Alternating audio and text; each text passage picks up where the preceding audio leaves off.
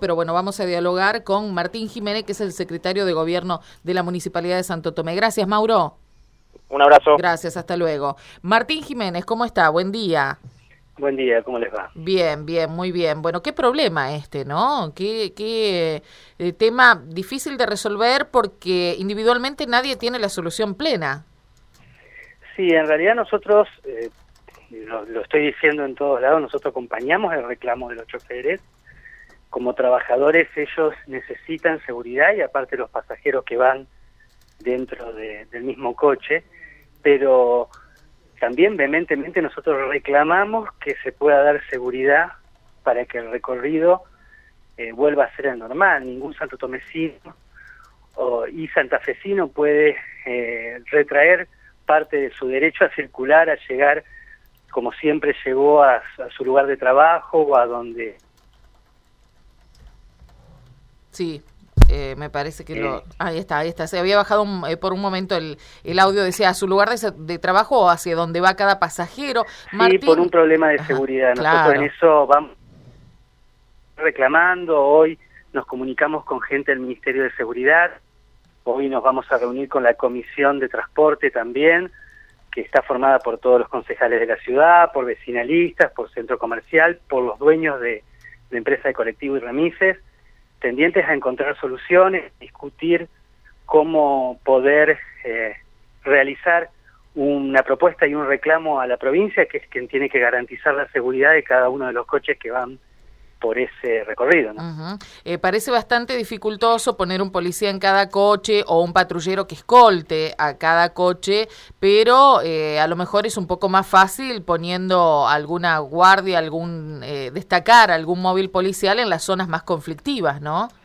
Sí, estaba escuchando la nota anterior y compartimos que hay puntos calientes que tienen que ser lugares donde la policía tiene que monitorear y patrullar tanto Varadero como la bajada de, de donde decían el barrio Chalet y las canchitas de fútbol son una donde eh, ha habido varios hechos que demuestran que en ese lugar tiene que haber presencia policial. Por eso nosotros en eso eh, estamos convencidos de que puede haber una modificación de recorrido, pero por otros causales que no sea el tema de la inseguridad, sino que sea eh, evaluaciones que tienen que ver con frecuencia de recorrido, llegar más fácil a, lugares determinados, incorporar otras zonas, pero por temas de inseguridad nosotros no podemos eh, permitir que eh, se, se modifique la realidad de cada uno de nosotros, porque hay personas que, que muchas veces como chiste, otras veces con el ánimo de asaltar, eh, o por lo menos molestar a la gente, eh, realiza, realiza esta clase de, acciones. ¿no? ¿Ustedes descartan, Martín, que este tipo de ataques tengan que ver con otra cosa que no sea justamente la, intención por ahí de hacer detener el coche y, producir un asalto y demás?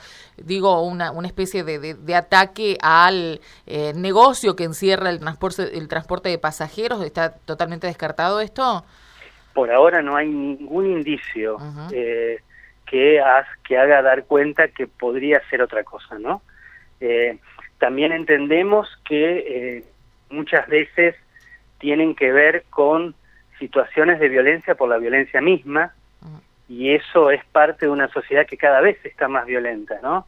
Digo porque muchas veces estos gomerazos no, no tienen ni la intención de, de que se detenga el vehículo, sino de romper un vidrio, por ejemplo, ¿no? Sí, sí, la gracia es esa y después, bueno, con las derivaciones que, que pueda tener, ¿no? Eh, gravísimas, no solo una cuestión de asalto, que ya es muy grave, sino una cuestión de integridad física de cada una de las personas. Pensemos que hay un proyectil que puede ingresar y puede hacer estragos en la vida de cualquier persona. Sí, sí. Pero vemos que tenga que ver, o por lo menos no tenemos hoy ningún indicio, nosotros no podemos aseverar nada que tiene que ver con una cuestión empresarial. El tiempo dirá y las investigaciones de policía también tendrán que ver justo con con la justicia claro. eh, poder dilucidar esas hipótesis y confirmar o no las hipótesis que tienen que ver con un problema de seguridad simple que para nosotros es tan grave que nos cambia la cotidianidad a todos los santos vecinos. Y no solo en el transporte público de pasajeros, Martín, aquí lo hago extensivo a los vehículos particulares que también han sido víctimas de algún tipo de, eh, de ataques, a veces con piedrazos, a veces eh, tirando en el camino algún tipo de, de, elemento que les impida continuar viaje. Digo, eh, esto es un tema del que estamos hablando hace un tiempo ya y amerita sin dudas empezar a trabajarlo finamente, ¿no? Nosotros venimos reclamando hace bastante que a la altura de Varadero hemos tenido hechos delictivos con motos y con bicicletas eh, que ameritan una guardia.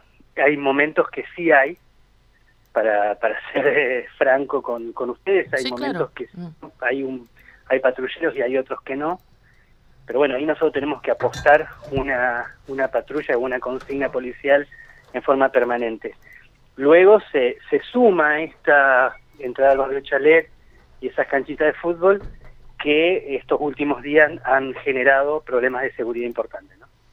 Vamos a estar atentos eh, a los resultados de estas reuniones y si, bueno, eh, hay alguna decisión que pueda hacer cambiar también eh, la de los empresarios, ¿no? Y la de los choferes para retomar estos recorridos en beneficio, sobre todo, del ciudadano que necesita del transporte público.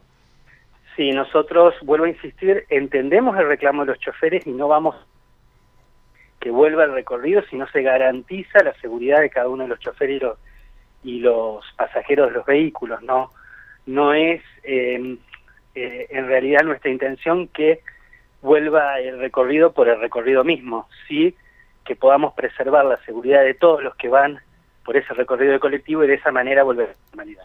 Clarísimo. Muchas gracias, Martín. Gracias a usted a disposición como siempre. Buenos días.